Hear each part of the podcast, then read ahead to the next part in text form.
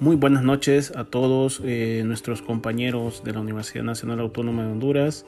Soy alumno de, de la clase de, de, gimnasia y pues el día de hoy vamos a hablar de un tema muy importante en la sociedad que es la depresión y cómo ésta se puede contrarrestar con el ejercicio físico.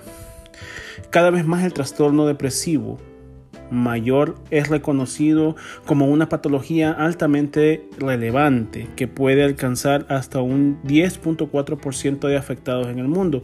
Por esta razón las proyecciones para el año 2021 indican que esta entidad será la segunda causa de carga de enfermedad después de una enfermedad coronaria que actualmente ocupa el primer lugar. Por otra parte, no se puede desconocer la importancia económica que significan las altas prevalencia de esta patología.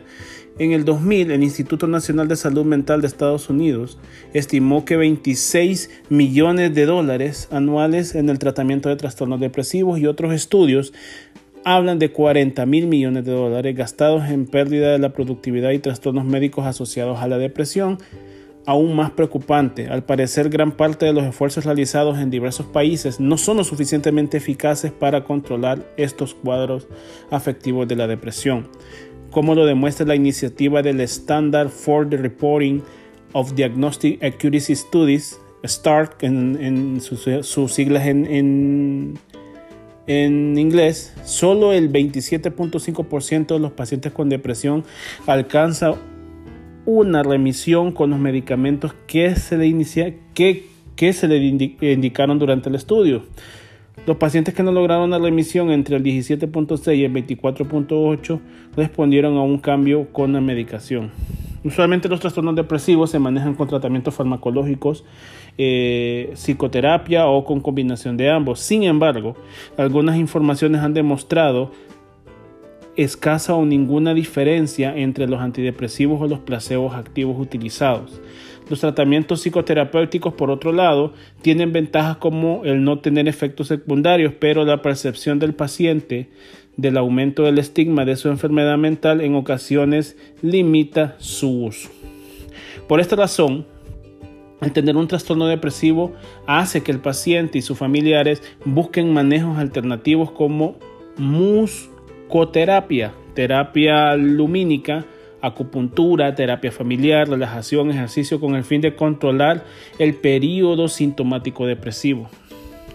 Debido a los pobres resultados de los tratamientos actualmente establecidos, han aparecido manejos novedosos, complementarios y útiles en el tratamiento de la patología depresiva, entre ellas el ejercicio, algunos estudios con muestras comunitarias han demostrado que los individuos que se encuentran realizando mayor actividad física tienen un menor riesgo de presentar depresión, 8 de 10.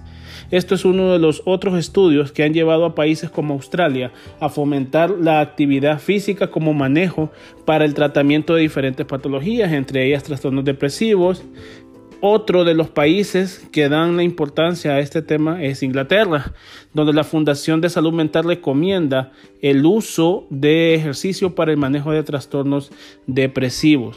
Estudios recientes han evaluado la efectividad del manejo farmacológico. Han mostrado una diferencia significativa entre los antidepresivos y el placebo en depresiones severas. Asimismo, que este efecto no es tan claro en depresiones moderadas y leves, que son la mayoría de nuestra eh, práctica clínica. Por esta razón, los tratamientos complementarios surgen con nuevas herramientas y manejos de pacientes con el ejercicio. Esta revisión busca evaluar literatura existente respecto al tema del ejercicio y los trastornos depresivos. Plausibilidad biológica, efectos diferenciales, dependiendo de la edad del paciente, tipos de ejercicios, adherencia y barreras frente a la actividad física tanto del paciente como la eh, terapeuta. Es muy importante eh, tomar en cuenta que la depresión a nivel de Honduras eh, genera una gran cantidad, lamentablemente, de, de bajo rendimiento estudiantil, bajo rendimiento familiar, eh, el hecho también de que constituye el mayor alto riesgo de, de mm, suicidio en nuestros jóvenes, por el entorno económico, por muchos factores exógenos que actualmente pues están eh, afectándonos en nuestro país.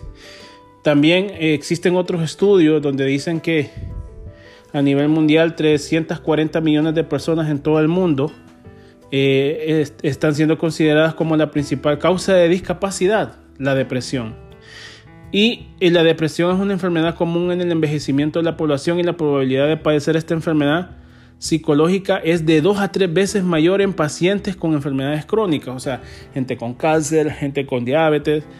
O sea, la actividad física es sumamente fundamental para lograr los objetivos de mantener una población mentalmente saludable tanto en nuestro país como a nivel mundial. Eh, hay otros estudios eh, que revelan también que el pertenecer a un gimnasio, pertenecer a una entidad deportiva, practicar un deporte, pues previene en una forma eh, muy eficaz la depresión. Entonces, jóvenes estimados, pues hay que tomar muy en cuenta todo esto. hemos buscado alguna literatura de vía web para poder ver la efectividad que tiene actualmente como terapia esta actividad física. Agradezco la atención de ustedes, esperando que nos mantengamos con una mentalidad positiva y poder mejorar nuestra salud tanto mental y física realizando actividad física todos los días. Gracias y eh, les deseo muy buenas noches a todos.